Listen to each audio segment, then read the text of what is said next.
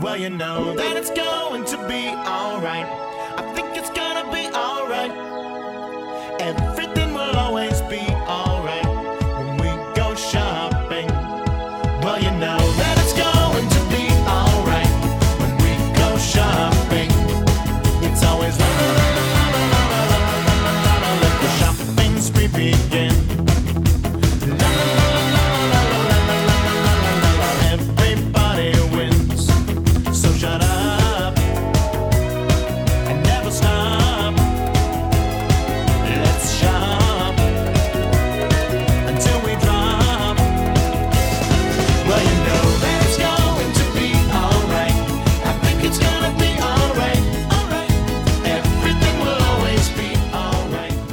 Hello，大家好，您现在收听的是汤小电台，汤小有话说，我是汤姆。本期呢，话题给大家聊聊啊购物中的一些糟心事儿。我相信呢，大家甭管是实体店呀，还是网购买商品的时候呢，总会有一些不尽如人意啊，总会有一些不开心的经历啊。今天我给大家啊分享一下我个人的一些感受吧。啊，这个事儿的起因是什么呢？就是前一段时间啊，我们家那个热水器坏了，坏了以后呢，那就得买新的嘛。嗯，大家要知道这个热水器东西啊，这跟电视啊或者其他的一些家用电器啊、冰箱啊不一样啊。这种东西呢，你买完了以后呢，你得安装啊，它不是拿回来直接就能用的东西。而且这东西呢，安装难度呢相对来说也不低啊，你你自己想装也装不上，呃，相对来说比较复杂啊，热水器啊、空调啊这些东西都属于这样，那、跟冰箱啊、彩电这些东西不一样，拿回来就是自己安装比较容易。即便电视你说装个架子钉在墙上，那有个电钻也就都搞定了。稍微有点动手能力的人呢，都可以装。但是热水器这个东西吧，主要是没那些耗材，你即便有动手能力，没那些管儿啊什么的，你还是装不上。一般呢，现在大家如果在网上买呢，都有这个经验啊。买完了以后呢，由这个平台呢是给你送货啊，甭管是京东啊、天猫啊，还是什么平台呢，他给你送过来，然后呢，你再预约安装，基本上都是反正得两次啊，不可能说是又给你送货又装，那呃情况比较少。我买完了以后呢，就正常的预约嘛，买的这个万和这品牌，啊，还是一个老品牌啊，之前家里也用过，啊，还不错，所以呢也是比较相信。就买了这个万和，嗯，预约时间呢都弄好了啊，预约的是这个下午，嗯，时间到了以后呢，这个师傅打电话啊，说那个你下来一下，现在呢我这个车停不了啊，我当时就有点懵，我说这怎么停不了呢？然后下楼了一看呢，哦，原来是这么回事儿。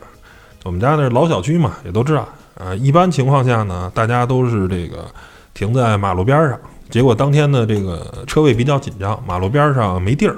没地儿呢，啊，正好呢，这个小区里头的这个车位呢，啊，一会儿要有人搬家，要一来个大卡车，所以呢里头呢也停不进去啊，或者你停进去呢可能出不来啊，一会儿那大卡车你没搬家搬完呢，你假如装二十分钟装好了，你要走的话，你车开不出去，等于就比较尴尬这么一个境地。然后那个安装的那个师傅呢，就是说你你怎么办啊？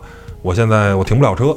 然后呢，我说你这停不了车这个事儿，咱想的时候，因为我们家边上呢没多少远，大概有个一百米吧，有个这个酒店，那酒店有停车场，你可以把车停在酒店啊，咱就花点钱嘛。我说这钱是你花也行，是我花也行，你先停那儿呗。然后他那个就不高兴了啊，说啊，你这样的我停不了，我我拿着东西我呃忒远，我走不了，就是很。就没有商量的这个口气啊，就完全是就是我装不了啊，你太远了。你要是能停的，停你家楼底下，我上去给你装；要是停不了楼底下呢，我就不装了，我就要走。我说你这个啊，就这个态度，就是首先我对吧？我也是用户嘛，我花钱买了这个东西。呃，咱们不说用户是上帝吧，但是最起码咱俩是平等的吧？你这个就好像我求着你来装这个热水器的那种感觉啊，就是弄得我很不爽。我说你，你就是找投诉呗，你这个就是不想解决问题吗？我说了，给你解决方案了。我说你这儿现在没办法，对吧？然后就较劲嘛。他说啊，那就是这意思。我说那行了，你别装了，我投诉吧，我就给他打发走了。说你爱干嘛干嘛去吧。然后呢，我就投诉啊，投诉呢。啊，万和呀什么的这边的态度倒是挺好的，说帮你解决。后来呢，也联系了这个呃安装公司的，安装公司呢也说啊，这师傅啊什么不好啊，怎么着，反正说了一堆啊，直道歉直客气，然后说预约了另一个师傅，然后呢他晚上会联系你，应该是嗯再找时间。我说 OK 没问题，这事儿呢就暂告一段落。我说那就等着呗。到了晚上呢，联系我的这个师傅打电话。说不好意思，我这儿现在排满啊，你这个明天呢肯定是来不了了啊。你看，你看看其他时间呢啊。我说，那你现在有准时间吗？就是你能给我确定的？你说来不了。假如说咱约的是，呃，周六，我说来不了，那周日或者周一或者周二、周三，我家里对吧？为了装这个我留人啊什么的，说不知道没谱啊。说我这现在也是按单子排啊。我说行，那我就明白了。就当时我对万和这个品牌已经非常的就不爽了。我说，那你既然这样的话，对吧？那我就不要了。说反正也没装，没装我就给退了呗。因为我在天猫上买的嘛，我就给天猫这个客服啊，我就留言，我说我这个热水器我想退了，因为我装不上啊，没人来装，我就要申请退货。然后他到这儿很痛快，说行，能退货，但是你发了一个地址，然后说你运费你自理。哎，我当时就一下我就火我就上来了，我说。我买完了以后，你们不给我装，我现在想装，我不想退货，是你们不给我装，所以我要退货。然后你还让我来负担这个运费，我说凭什么呀？你们这个就就就这么胡来吗？啊，弄得我非常生气。然后我当时就在微博上也发了，继续给他们这个客服打电话啊投诉。当时反正也没结果。结果呢，第二天呢，我这微博得到回复了啊。这微博这个还啊受理了啊，比较好使。再翻过来呢，马上态度就不一样。安装公司那边呢，就是赶紧又临时啊安排了一个师傅，下午差不多六点啊，赶紧过来说给我这个安上，然后就是属于把其他的活儿给推了，特意为了我这事儿，因为我投诉。结果就是说你最好把微博啊什么的给删了，那咱也是啊比较。是吧？大家都配合嘛。你既然特事特办了，那我也就给删了啊。最后呢，人说你这个转装费得花四百块钱，我当时就很不爽。我说你这怎么这么贵？因为我们家那东西吧，一共那个热水器才花了一千块钱。我说为什么转装费得四百？他说就那么贵啊。后来我旁敲侧击问了问其他人呢，好像差不多也得三四百，就是本身就是贵啊。我说那你这个四百块钱我接受不了。如果你第一天给我踏踏实实的正常安装，我说我这四百我愿意花。我说为了安这个，我生这么一肚子气，我还得花四百块钱，我说这我接受不了。他说那您能怎么接受？我说我要求打折啊。最后呢是要了一个成本价，他好像出来一次吧，那些材料费加他的工时费可能是二百六十块钱。我说行，我说我冲师傅冲你，因为你是个好人，你跟第一天来那不一样。后来我就给了这师傅二百六十块钱，这件事就算了了。后来我就跟这师傅聊嘛，对，因为我跟后来这个师傅，我们俩并没有什么过节，对吧？人家好心的，非常态度诚恳的来装，啊，我有过节的上。我说你们这个现在师傅这个就服务这么差吗？对吧？就这么横吗？我说咱们不要求说我比你高一等，但是最起码咱俩是对等的吧？您毕竟是来给我装热水器的。我这个一点儿客户装热水器的这个平等都没有啊，就这么胡闹吗？他说：“嗨，没辙，为什么呢？因为我们家坏热水器的时候呢，其实要更早一些啊。当时北京就是零下十八度，差不多那段时间啊，这个热热水器好多就给冻坏了，你知道吧？所以呢，好多家人买热水器，买热水器呢就得装啊，就就都是就等于排班特别满，他们一天得装十多台。”就一下就忙不过来了，然后正好当时北京还赶上这个疫情的反复，好多安装师傅呢又出不来啊，呃，好多都是住在远郊区县嘛，啊，这就出不来，结果呢，就当时等于装机器的人特别少，属于这个当时市场啊不平衡，并且那个这个工作呢，长期以来呢，按师傅说就是说挺辛苦的，赚的钱呢也不是特别多。你想装一个机器二百六，他自己我估计可能能挣一百块钱，也就这样了！一天看能装多少台了呗。对吧？你要装的多，可能挣的还多一点；那装的少，可能挣不了多少。反正我们家装那台可能得用了前前后后吧，得用了半个多小时。那他还得开车来回去呢，可能我觉得一天正常装，我觉得能装个五台八台，可能了不地了。再加上油钱呀什么的，不知道能挣多少钱。反正他说可能一个月挣个几千块钱吧，反正但是挺累挺辛苦的。所以呢，愿意干的人也不多，就是可能不如送快递或者送外卖挣得多，就那种感觉。所以呢，没人愿意干。安装公司是很拿甲方，就是这个品牌方的这个事儿当事儿，但是呢，他拿这些师傅没辙，因为这些师傅你一旦对他们要求特别严格，然后啊，人家就不干了，人去别的家了。安装公司属于夹板器啊，两头不是人啊。就这么一个情况，所以师傅现在有点有恃无恐的这种感觉。所以我说，那你这个也是啊。我说这个东西真是没辙，反正就大概就了解这么一个事儿。从这件事儿，就是是我买的所有的家用电器里吧，应该是让我最糟心的。这个真是，就最后你的产品的质量等等什么东西都不是问题的时候，当这个安装工如果是一个很差劲的人，你最后依然给你搞的就是。完全的崩溃，而且这个东西还跟价格没关系。我们家当然买的这个热水器算便宜的啊，一千块钱一个。但你即便买到五千块钱的万和的，五千八千那个价位，它还是这个人装，你依然是这个服务啊，依然是该不爽你不爽你。那我花一千块钱买个热水器，享受个烂服务，我还能自我安慰自己啊，你买的热水器便宜，所以你的服务不好。但是你买一个五千块钱的热水器，还是这服务，他该不给你装还不给你装啊？对不对？这他就是跟你较劲啊！呃，只是得走一百米的停车场，你就不来装这个事儿，它不是事儿啊。就是我们家，因为是老小区，你还能把车停在呃院儿里。你要是新的那个小区，好多时候这个停车场跟住的地方是分离的，是车库，那走的就是远呀。对不对？就凭什么就一定能停楼底下的，或者说楼底下那停满了，他可能就得停稍微远一点的，就得走个五十米、一百米的，就是很远，对不对？你这个东西，我觉得就是来找找你麻烦，你知道吗？就纯粹是主观的不想给你装，就是即便他上来，他肯定给你同样找其他的一些原因啊，这个问题那个问题啊，你这得加钱什么的，可能。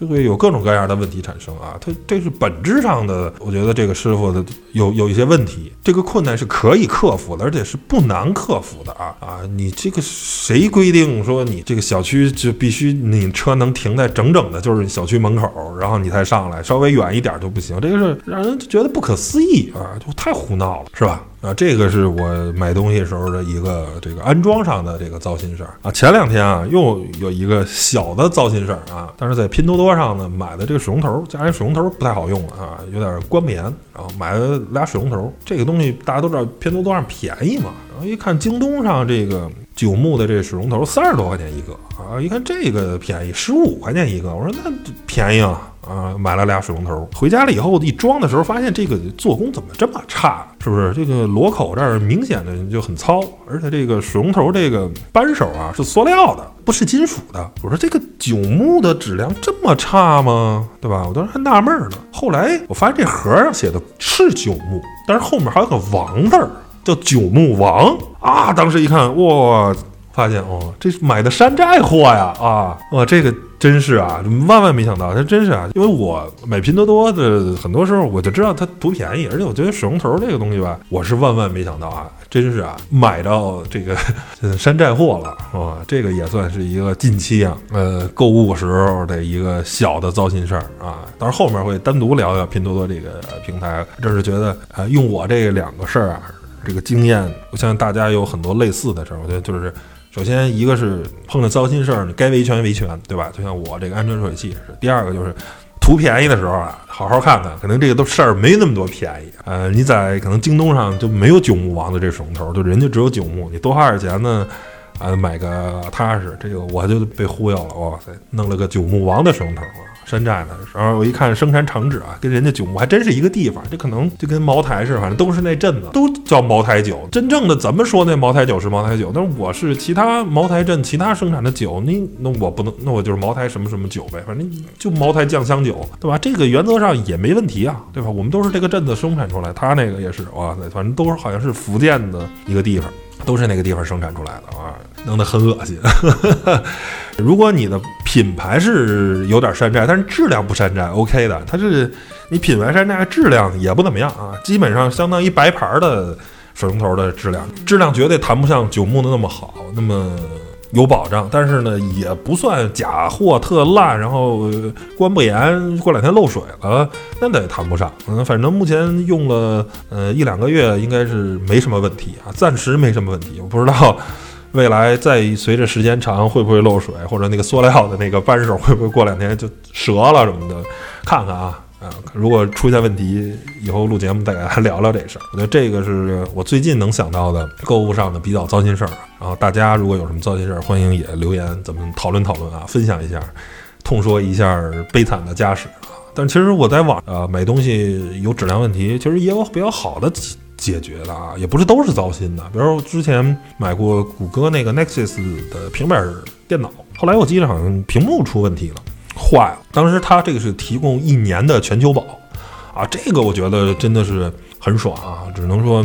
谷歌这个公司在当时啊，还是真的是很爽，因为我那个买的吧，这个平板电脑就没有正式引入中国，我买的是海淘的，虽然是在国内商家他代买过来，然后发给我的，但是第一次感受全球保啊，你就去找谷歌自己指定的，因为那个平板是华硕代工的，你找华硕的这个维修店，到那儿了，人说哦，你这屏幕有问题，然后在质保时期内就就真的给你换了一个。然后就修好了，就什么问题没有，然后一分钱没花啊！这个感受这个全球的这个质保，因为我那什么发票啊、什么合格卡都没有，它东西是从美国买过来的，就是一点跟中国关系都没有。但是它人只要是全球保的，你就能享受到，就是感觉非常好。第二个呢，是我原来在京东。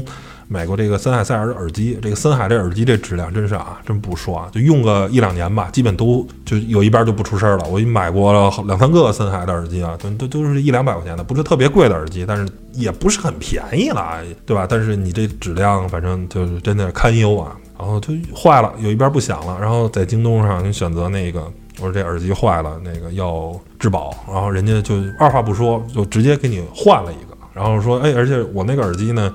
还挺长啊，然后就换了一个新的型号，是吧？这个您那个耳机那个型号好像没有了，当时好像那叫 MX 三六零吧，好像换了个三六五，大概是那个型号，具体因为时间太长，记不清了。然后又换了一个新型号给送过来，这个我感觉哇，京东的这个服务也真的很好，也不跟你废话，你填上了以后，然后这就马上给寄寄过来一个新的，然后旧的他也不收走，完全的什么是好的服务，什么是好的这个体验，我觉得就真的不一样啊。那既然刚才说到了这个网络维权呢，我觉得必须得提一个人，就是我自己啊，年轻时候特别喜欢，现在也还比较喜欢，就罗永浩。我觉得真的是老罗，甭管是从西门子冰箱啊等等上的这个网络维权，对这个中国这个购物呢，还是有些帮助的。包括他现在自己做直播电商。啊，也是好几次出现问题以后的勇于承担，就是老罗还是真的一个猛士。虽然他做锤子手机可能出了一些问题，又欠人了六个亿，欠了很多钱，但是他做人这方面真的是非常爷们儿啊。你觉得就是在现在这个时代，这个网络维权，我只能说确实不容易。但是呢，我相信啊，一个要脸的品牌，一个但凡还有追求的品牌，甭管是在微博投诉啊，或者说是包括我很多时候啊，就是吐槽一下某某的网站，其实我也没有没有想怎么着，我说啊，比如说汽车之家什么什么这个功能。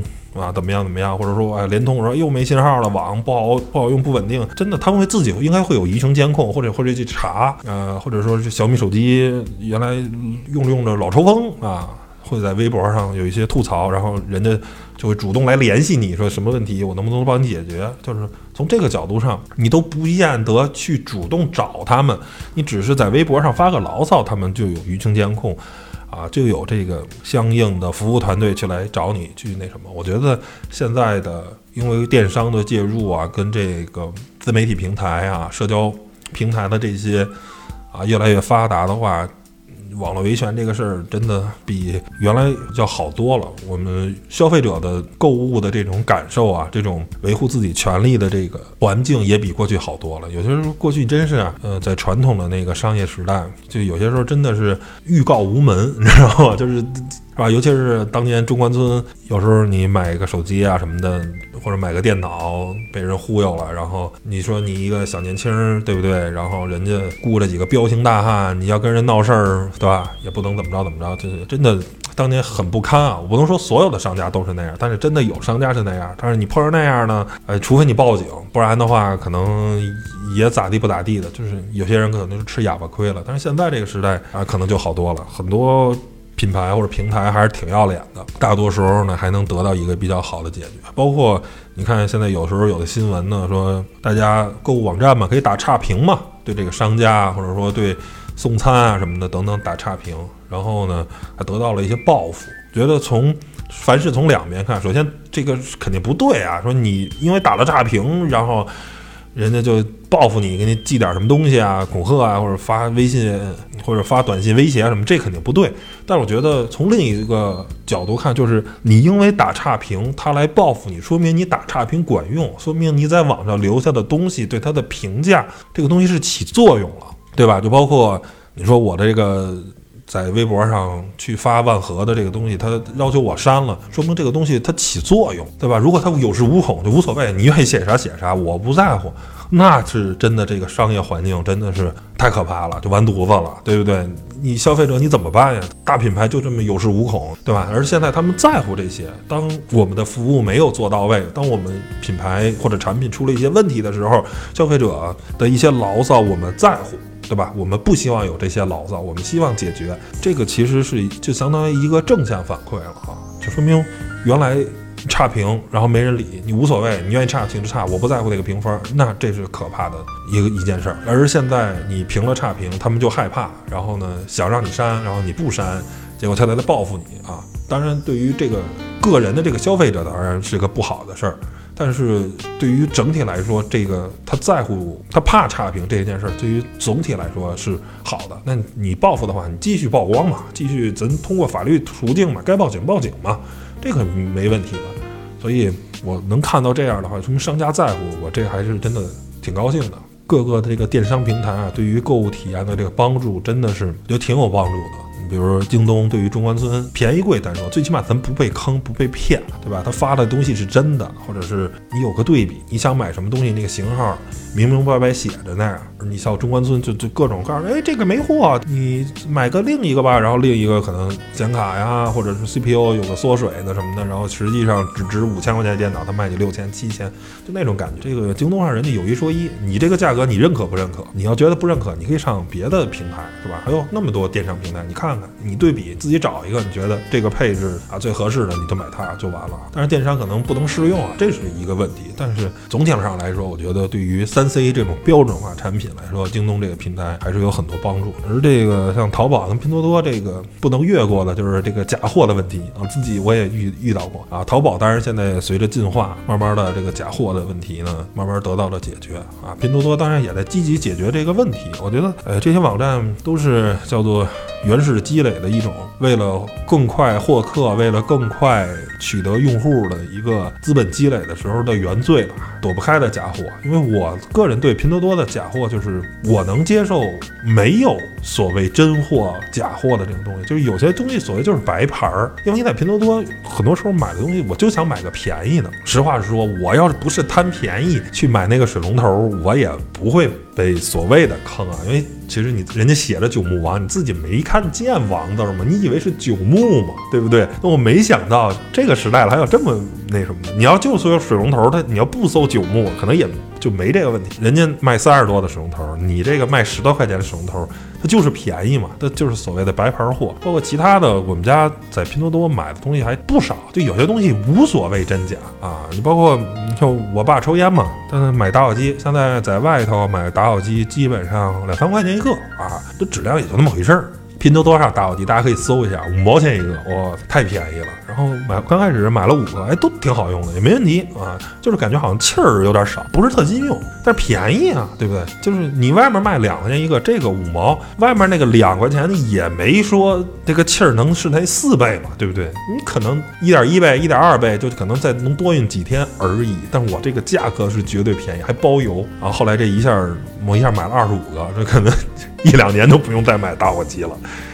这确实太便宜，二十五个好像十四块钱，这真是五六毛一个，这个价格低到让你难以想象。就像打火机这东西，有时候就我挨个试了，都挺好用的。那这个东西它没真没假，你又不买 Vapor，对不对？你又不买那种打火机，你说我那我肯定不能买假。你而且而且像这种很多像像打火机啊或者其他的这种东西，这东西没真没假，就是个白牌，无所谓，能用就行啊。因为我们生活中啊，除了您活得特别精致以外，其他的充斥着大量的这种就是白牌商品，就能能用就得，无所谓，没有真假。它是品牌山寨或者是什么就无所谓，但是你只要质量说得过去，你别打火机别用着用着还有一半的油它不着了啊，这个叫做伪劣产品，或者说是你用着用着爆炸了，你别出现这种问题，你只要能把这气儿都用完了，你剩下就无所谓嘛，对吧？没有牌子不牌子的东西。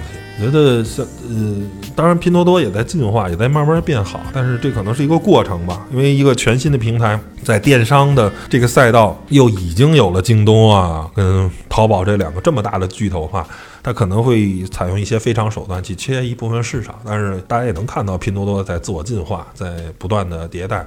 啊，这个我相信啊，在未来不远的时间，把白牌货转正，然后让它有一个相对更好、更完善的这么一个是大家能看到的。呃，而且前一段时间拼多多也发了这个四季度的这个报告跟全年报，然后用户数也超过了淘宝系，啊，成为现在中国最大的电商网站。这个其实可能在大城市生活的人没有感觉，对于很多知名品牌、国民品牌。习以为常，觉得花三千块钱买个小米啊，或者说是再花个五千八千买个三星啊，或者索尼的这个电视是很正常的啊。我们五百块钱、八百块钱的电视对于他们来说是不可思议的，但是在中国的农村或者四五线城市啊，人均收入还是比较低的。对于他们来说，花三千或者五千买个电视就是很困难的事情。那他们可能就会选择一些白牌的电视，对吧？这个就是。当初拼多多能成功的很大的一个原因，就是解决了我们很多低收入人群，我们有买商品的这个需求，但是我又花不了一个买正品的，因为即便到了小米这种国民品牌，对于他们来说仍然可能价格很贵，这个是我们要承认的一个现阶段的一个情况。而把他们规范化进来的话，我觉得对于这个市场是好的，因为如果呃没有在电商平台没有记录的话，那。更不知道这个电视的质量是是更不确定性的了。而在拼多多上，虽然这个东西是个白牌货，就是华强北的那种装配的水平，但是那最起码还是在一个体系下的。这个东西就相当于有点滴滴至于黑车的那种感觉。当然啊，滴滴会让很多黑车转正了，啊，滴滴也出了很多问题。但是如果不是滴滴的话，你就直接路上。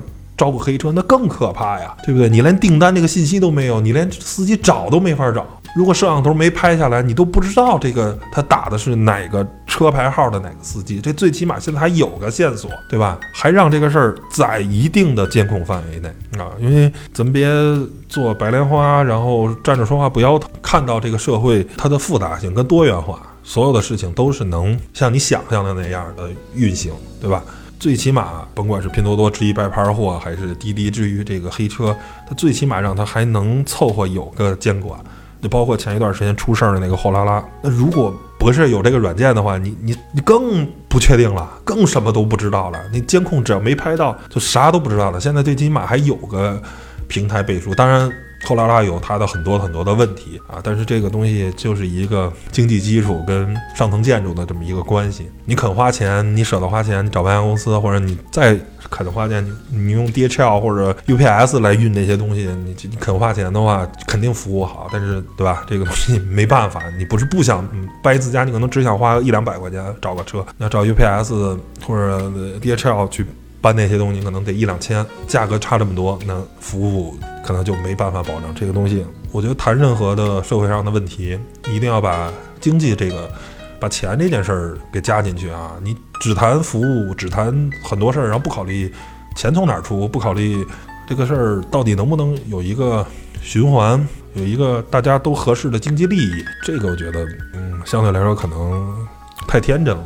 啊，那天都跟家里人说，我说这个货拉拉出了事儿以后呢，就是肯定该改革改革。然后呢，我把这个软件做成有录音的功能，这是第一项。剩下第二项，人马上就一件事就解决了。用户不能坐货拉拉的车，对不对？我货拉拉是拉货的，我货拉拉不是拉客人的。这叫客货混装。您愿意打车，您愿意干嘛？怎么去骑自行车？你随便。为了怕出问题，你就别坐我的车了，对不对？你自行前往咱们要去的目的地，我开着我的货拉拉的小车把货给你运到地方，然后咱俩对接，对吧？这一下不就解决这问题了？再也不出现问题了。但是，哎，目的不就是能蹭个车省点钱，对吧？大家叫货拉拉的目的本质上不是就是这样，它就是一个在这个社会上的商业上的一些灰色的地带嘛，对吧？所以，哎，有些事儿你真的没没办法。谁都知道，你打专车、打豪华车，肯定出事儿的概率，我不是说百分之百不出事儿，但是相对来说低。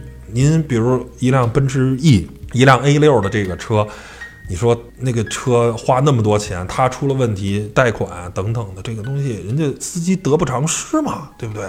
人花五十万买辆车来拉这个专车，人是为了赚钱的呀。你说你非得对？客户啊，有什么奇怪的一些想法？我觉得这个事儿不能说百分之百没有，但是应该概率会小啊。因为看大量出事儿的都是顺风车啊等等的，都是相对来说更低廉的服务时候出事儿，而这些高端服务相对来说出事儿的概率会会低一点啊。前段时间呢，我跟一个开饭馆的一哥们儿聊了聊，然后。对于这个有些事儿，可能能有更多的理解啊。他们那个饭馆呢，现在就是招不上服务员。我说这个是给的工资太低吗？他说，哎，我们那儿都给那都差不多给那么多钱啊，就整个他那个那商场差不多所有的收入都那样啊，就是不可能特别高啊，也不可能特别低，大家都是在一个水平线上。我说那为什么招不上来？他说，嗨，因为大家开的是一样的，现在是所有人招人都很难，因为你不可能像互联网企业一样说。啊，有特别好的薪酬制度，然后能给到一个非常夸张的这么一个工资数，因为你这个服务员什么的，这个不可能啊。就是像能做到海底捞那样的是很难的，你知道吗？给服务员开到那个样的工资数，然后提供那样的住宿条件，那只有海底捞可以做到，你一般的小企业是做不到的。做不到呢，就是大家就都差不多，然后没什么区别。所以人家不穷没工作，在你这儿能干就干，干不了呢。我去别的地儿，马上就能换一份工作，而且还就这个商场不出去，边上还有好多饭馆呢，就去哪儿差不多都能找着一份工作啊，工资差不多的，所以他是这么一个情况，所以人家有恃无恐，他就跟我刚才说的那个装热水器那师傅差不多，就是活儿特别多，然后安装公司的师傅不够，对吧？所以你要是给我，我因为服务态度不好，我对客户那样，你把我开了无所谓，我转手我装不了你万和的，我能装万家乐，我能装海尔，有的是工作。那我有恃无恐啊，所以现在是我那哥们儿开饭馆的，他倒是对客户是毕恭毕敬啊，有什么问题啊就赶紧巨客气那种。那服务员倒是丧眉打眼，碰着这个客户就一点都不客气，然后也不怕吵架，就那种感觉。我，然后我那哥们儿作为老板、投资人，他不能得罪客户，把客户得罪吵架什么的，找来工伤啊什么的，你这东西自己就很难办，或者把商场的呃售后的人找来了，就也不好，大家面子上都不好过。呃，反正是赶紧客气啊，不好意思啊，我们这个服务不周啊，刚开店没经验啊，您这边多担待什么的，一通道歉，服务员直招气啊，就是弄得很有意思啊，就真的是，哎，没办法，有些时候，嗯，这个世界跟你想的。不太一样啊啊！今天晚上聊的比较杂啊啊，从这个购物上的这个糟心事儿延展了，聊了聊电商，然后也聊了聊这个服务员什么的，就这些有一些咱们服务行业的一些人的这个潜规则也好，还是什么的，希望能对大家有点帮助吧？行吧，那本期节目就聊到这儿啊，咱们下期节目再见，拜拜。